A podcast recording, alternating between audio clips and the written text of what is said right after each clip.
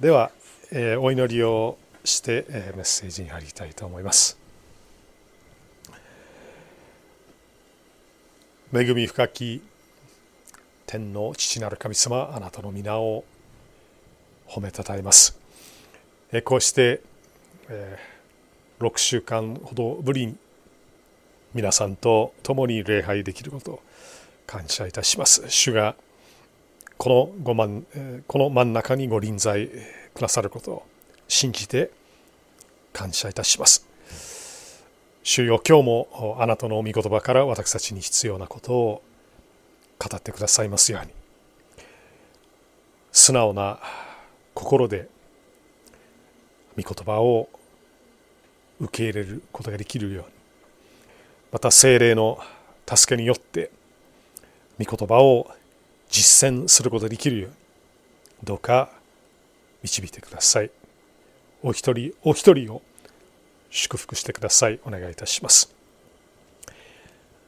尊きイエス様のお名前によってお祈りいたします。アーメン。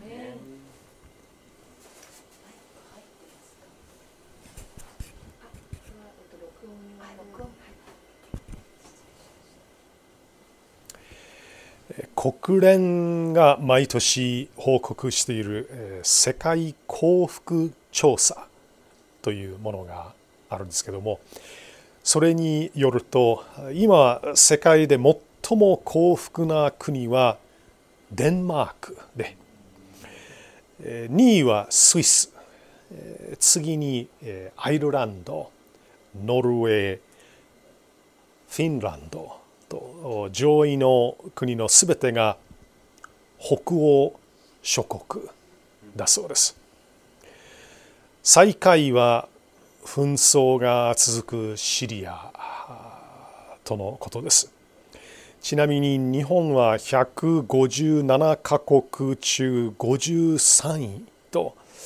先進諸国の中では低い方になっていますが世界の幸せ度は6つの指標によって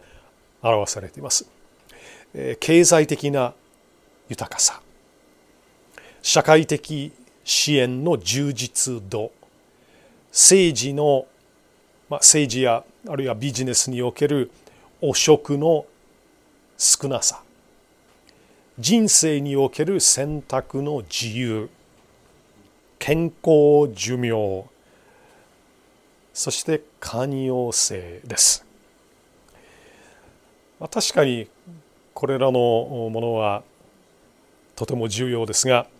個人的なレベルで考えると少し違った要素が加わってくるようです。経済協力開発機構 OECD が世界の20万人に行った別の調査では物資的な豊かさよりも人とのつながりの方が国民の幸福度のアップに直結しているということが明らかになりました。つまり幸せとは愛すべき人がいること。そして誰かに愛されていることだということです。別の言い方をするならば困った時に頼れる人がいるかどうか。あるいは自分を頼って相談してくる人がいるかどうかということです。人間は社会に帰属する生き物です。人は一人では生きられないようになっています。人間は本能的に集団を作りそして繁殖をするように定められた生き物なんです。そんな中で一人で孤立して生きていても決して幸せにはなれません。近年ではスマホや SNS が発展し人と人とのつながりが薄まりつつあります顔を突き合わさなくても画面の中でコミュニケーションが完結するからです。このような電子的コミュニケーションは人を孤立させます。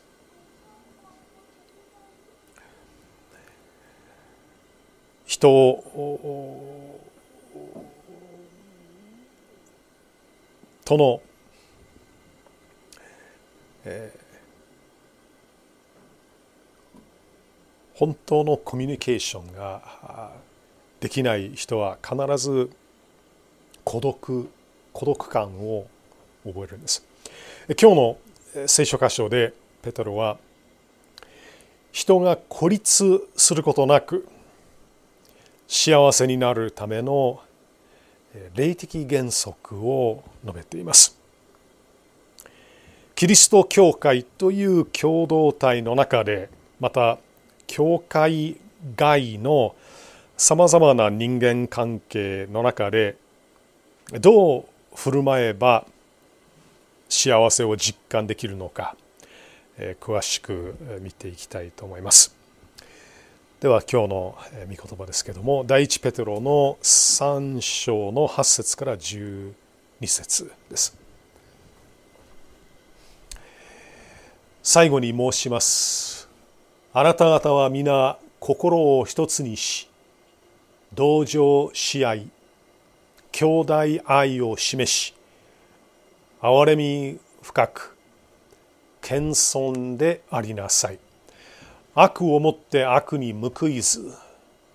侮辱をもって侮辱に報いず。かえって祝福を与えなさい。あなた方は祝福を受ける受け継ぐために召されたのだからです。命を愛し幸いな日々を過ごしたいと思う者は舌を押さえて悪を言わず唇を閉ざして偽りを語らず悪から遠ざかって善を行い平和を求めてこれを追い求めよ主の目は義人の上に注がれ主の耳は彼らの祈りに傾けられる。しかし主の顔は悪を行う者に立ち向かう。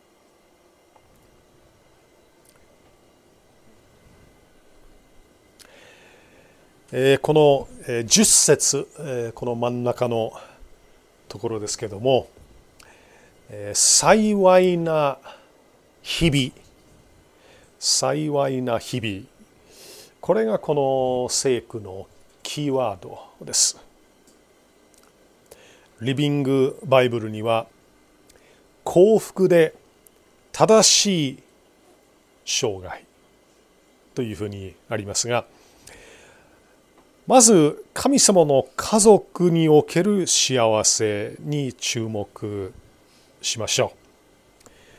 う。この8節ですけども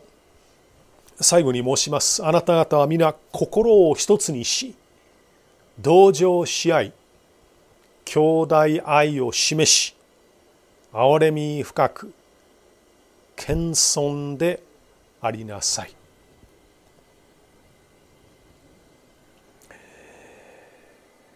私たちが神様の家族の中で幸せを実感するのは一つになっている時です。えー、詩篇の133編。この聖句も一緒に見てみたいんですが「見よ。兄弟たちが一つになって共に住むことは何という幸せ」何という楽しさであろう。それは頭の上に注がれた尊い油のようだ。それはひげにアロンのひげに流れてその衣の襟にまで流れ滴る。それはまたシオンの山山に降りる。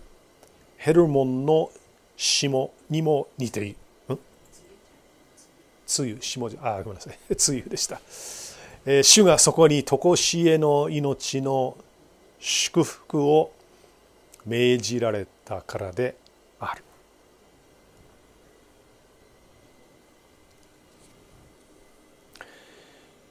一つになった兄弟たちは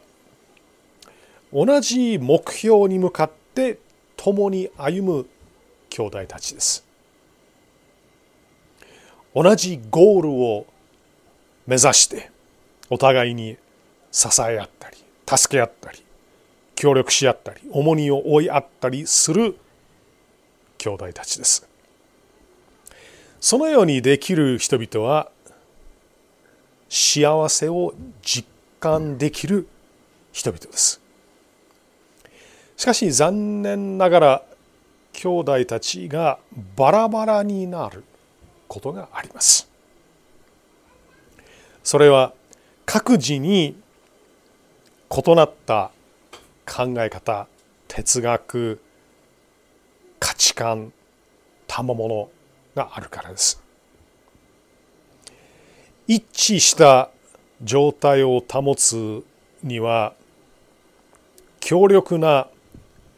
接着剤が必要です。ある集団において強いリーダーシップを発揮する。カリスマ性のある指導者の存在が接着剤になっています。つまり一人一人がそのリーダーを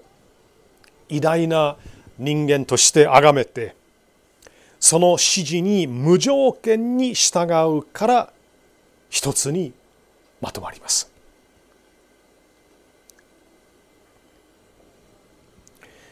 しかしその指導者が明らかな不正を働いた場合あるいはいなくなった場合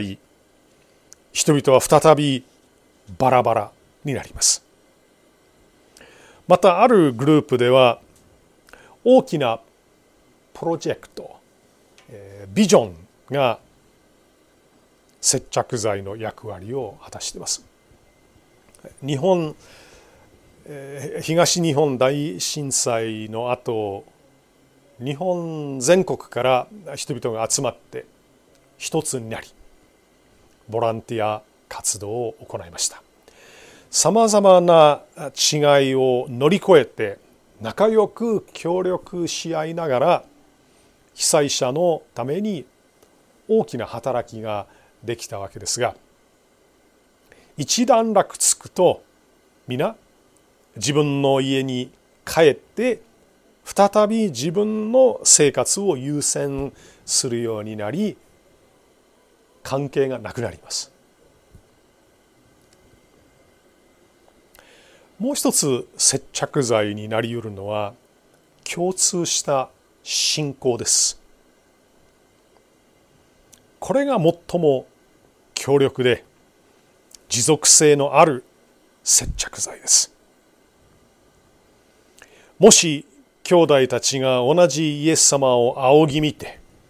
聖書を神の誤りなき御言葉として受け入れ自分の人間的な思いを捨てて神様の御心を行いたいという信仰を持つなら必ず一致した交わりが保たれるんです。そして主にある幸せを味わうことになるんですが共通した信仰が持てなくなると必ず孤独感を覚えるんです。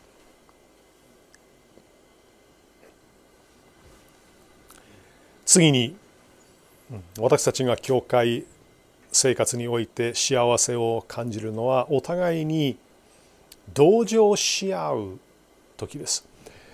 えー、再びあのペテロの御言葉に戻りたいんですがあなた方みんな心を一つにし同情し合いとありますね。私たちは皆長い人生の中でさまざまな困難や試練に遭い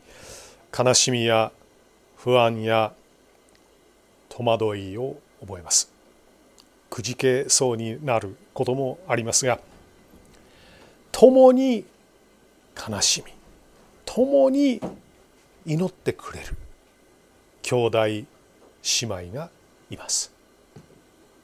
それはとっても幸せなことです。第3番目に兄弟愛を示しとありますがこれは犠牲を惜しまない神様のアガペ愛を指しています。もう20年も前の話になりますが私たちがカルト研究リハビリセンターの建設をビジョンとして掲げて各教会を回り協力を呼びかけている時にある牧師に言われました。私はウッド先生のためならどんなことでもします。あなたのためならどんなことでもします。非常にありがたい言葉でしたね。お互いに私はあなたのためならどんなことでもします。こういうふうに言い合える交わりは幸せな交わりです。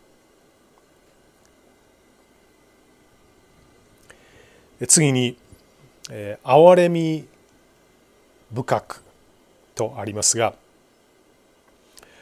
過ちを犯したりつまずいたりする人を許すことも幸せな交わりに欠かすことのできない大切な要素です。謙遜さもそうです。この謙遜という言葉は競争心のないしもべの心を指しています。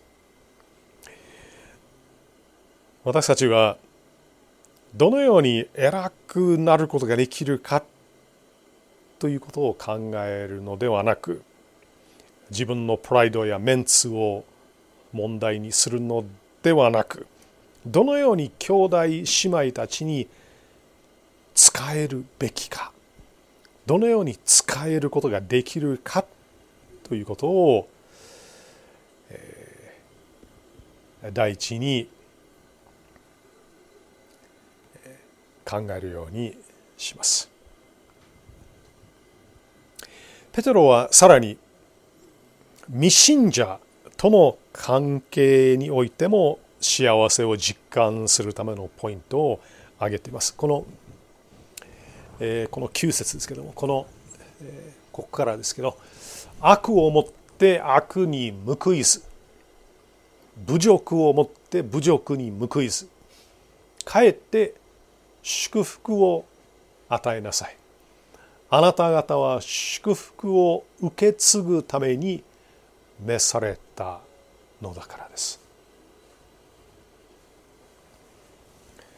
ここはまたリビングバイブルがとても分かりやすいと思います。害を受けたからといって仕返しをするのはやめなさい。侮辱されたからといってて口汚く罵り返してはいけません。ご承知のようにこの頃煽り運転が大きな社会問題になっています。何度も何度も車線変更をして進路を妨害する何度もブレーキをわざとかけて前方を塞ぐクラクションを何度も鳴らしてくる。車を横につけてこちらを睨む。このような迷惑行為が煽り運転と呼ばれているわけですけども煽られた人はもうついついイライラして仕返ししてやる。報復してやる。脅し返してやる。という気持ちになってしまいます。しかしこれが一番まずい対応です。デメリットしかありません。状況によっては危険にさらされて命を落とすことさえあります。専門家の話によると煽られた時の対応として大事なポイントはすぐにハザードランプを点滅させて路肩に駐車すること。車から出ないでドアや窓を完全にロックして閉めること。警察に通報することだそうですが煽り運転をする人というのは人間社会の中で孤立している人間。孤独感を覚えている人間ではないかと思いますね。誰も自分のことを分かってくれない。認めてくれない。味方をしてくれない。そう感じているので人の些細な行動に対してすぐ腹を立てたり自分への挑戦状だと決めつけたり自己防衛自己顕示のモードに入ったりします。言うまでもなく煽り運転をする人間だけではなく人を見下す人間も人を侮辱する人間も人をいじめる人間も基本的には同じような心理状態です。皆寂しいんです。一方信仰を持っている者は全く立場が違います私たちは決して一人ではありません見よ私は世の終わりまでいつもあなた方と共にいますというイエス様の約束の通りに主は常に共にいてくださり力強い見てを持って助けてくださり守ってくださり私たちの祈りに耳を傾けてくださるのです。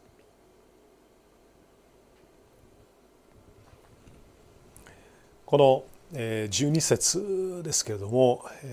一番最後ですね「主の目は義人の上に注がれ主の耳は彼らの祈りに傾けられる。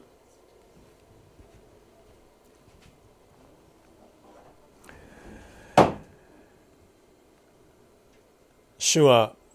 私たちの上に目を注いでくださり私たちの祈りに耳を傾けてくださいましたこうして御手の中で守られているという実感のあるものは自分が神様に愛されているんだという実感のあるものは未信者と異なる生き方ができるようになります。この9節の前半ですが悪をもって悪に報いず侮辱をもって侮辱に報いずかえって祝福を与えなさい。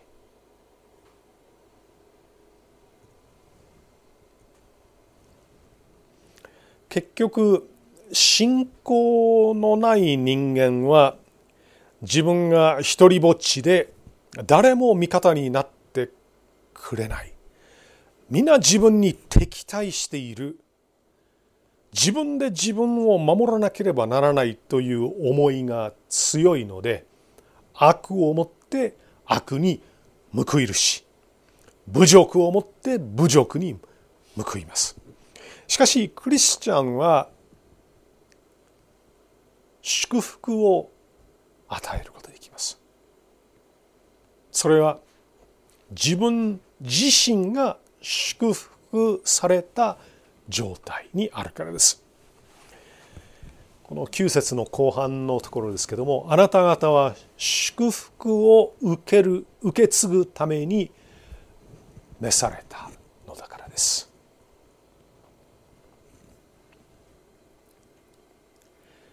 祝福というのは私たちが神様の御心を行って幸せな日々を送るために必要なもののすべてを指しています。愛、平安、喜びなどの霊的祝福もあるしお金や健康という祝福もあります。私たちは祝福を受け継ぐために召されたものですとペテロは述べています。使徒パウロも同じようなことを語っています。あの第二コリントの9章8節はい、えー、ありがとうございます。神はあなた方を常にすべてのことに満ち足りてすべての良い技にあふれるものとするためにあらゆる恵みをあふれるばかり与えることのできる方です。このようにクリスチャンは神様からの恵みによって満ち足りた状態になることができます。一方未信者は霊的に空っぽの状態で神様を知らないので人に期待をします。人に認められたり評価されたり感謝されされたり報われたりすることによって心を満たそうとするんです。そしてその期待が裏切られると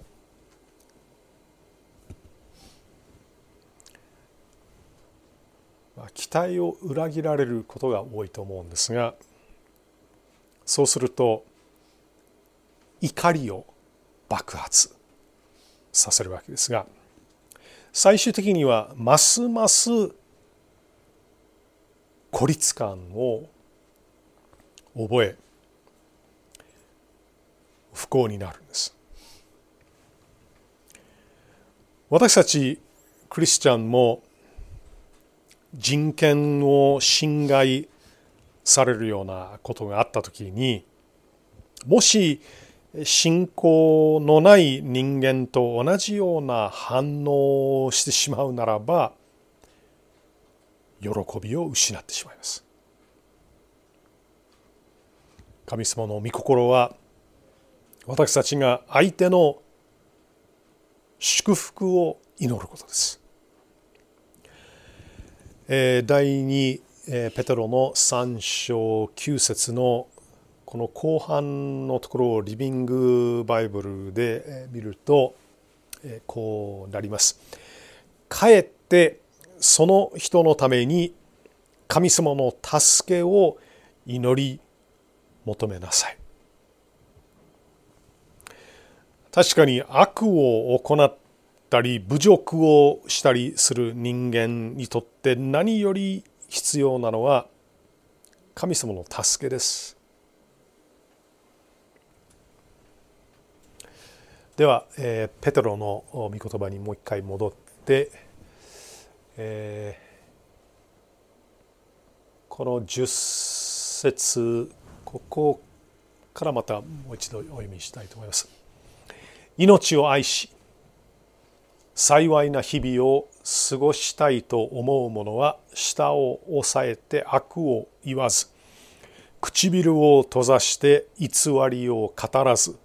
悪から遠ざかって善を行い平和を求めてこれを追い求めよ。主の目は義人の上に注がれ、主の耳は彼らの祈りに傾けられる。しかし主の顔は悪を行う者に立ち向かう。ここは詩篇の34編12から16節からの引用です。神様と共に歩む者は命を愛します。つまり自分の命を神様からの贈り物だと受け止めて命を大切にします。また神様のご計画によって生かされていることを認識しながらその御心の中で生きがいや喜びを見出すのです。そのような人生を維持していく上で大切なのはまず舌を制御することです。人の悪口を言ったり嘘をついたりすることのないように舌を押さえて唇を閉ざします。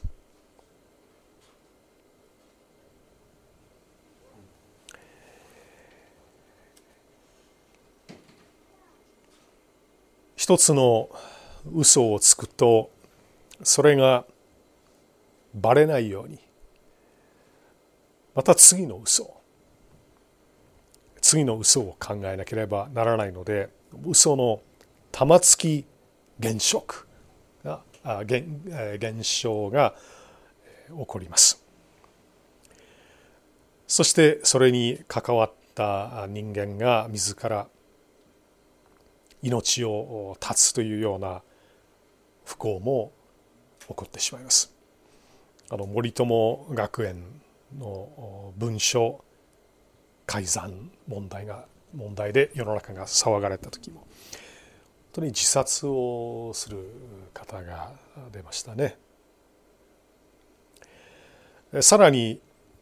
悪から遠ざかって善を行うことも求められます。私たちは人に害を与えたり傷つけたりするために召されたものではありません。神様を知らずに一人で寂しい人生を歩んで困っている人々に祝福を与えるために召されたものなんです。最後にこの幸いな日々を過ごそうとする者にとって大事なのは平和を求めることです。平和を作る者は幸いですとイエス様も言われましたが絶えず人とのいざこざを起こしながら幸せを実感することは不可能です。クリスチャンは人との平和和解を求めるものです。クリスチャンは人と戦わなくてもいいんです。その理由は神様が味方になってくださるからです。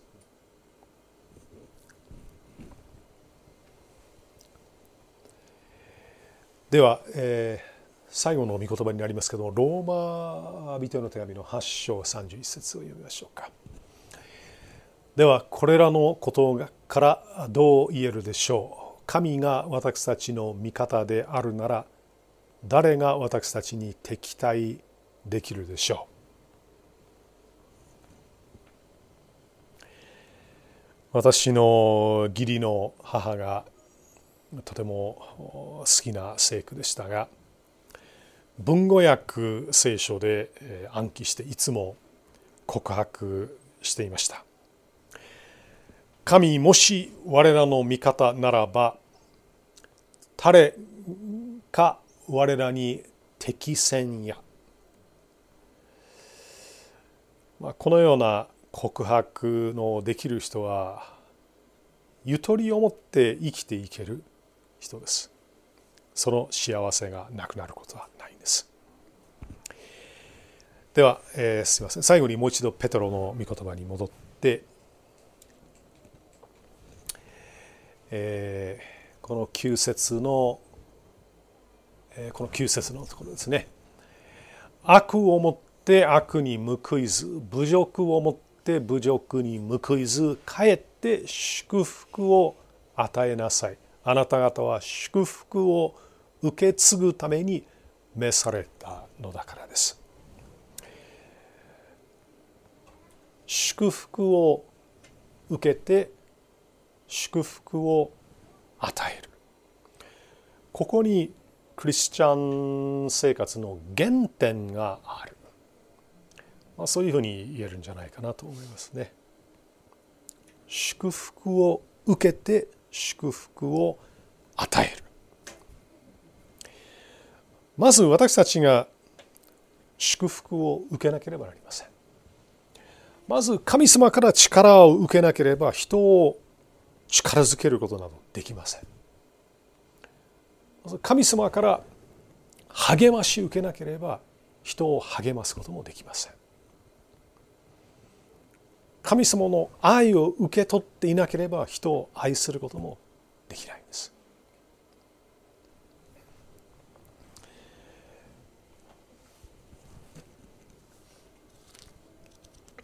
お知らせ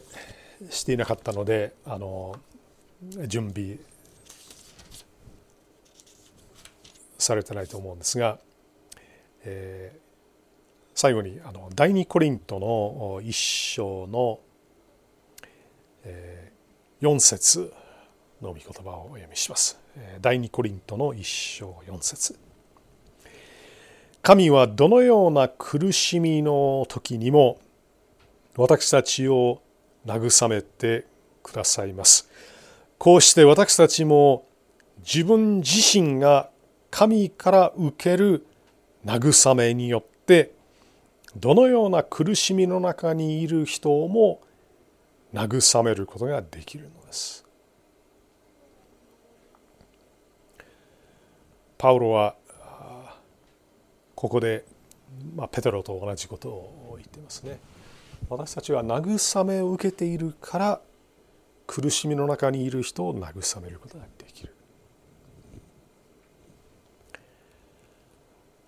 祝福を受けて祝福を与えるこの1週間も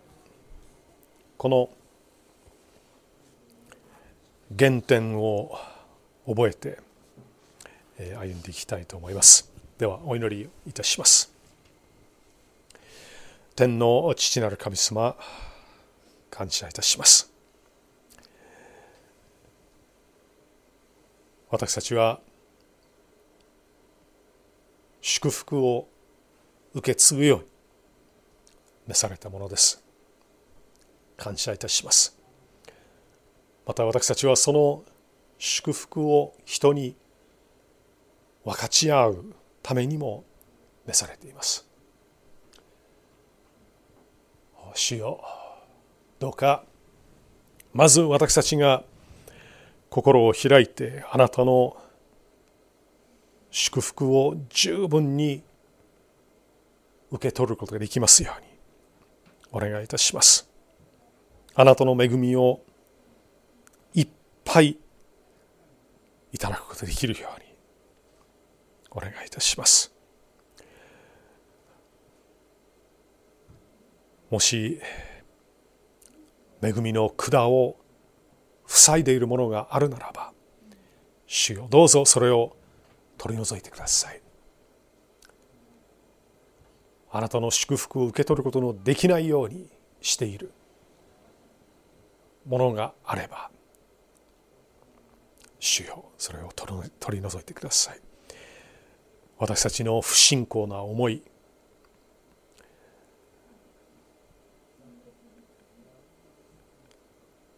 私のようなものは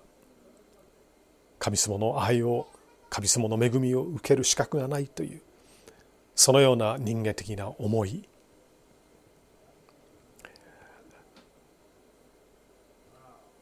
どうぞ主を取り除いてください。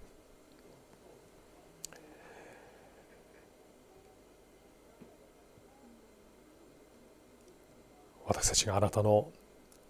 祝福を受けてその祝福を人に与えることができるように導いてください。今週もいろんな人との出会いがあるはずです。その私たちの出会う人々の中にあなたの恵みあなたの愛を必要としている方がいるはずです。主よどうかあなたの愛あなたの恵みあなたの慰めをその人々に分かち合うことができるように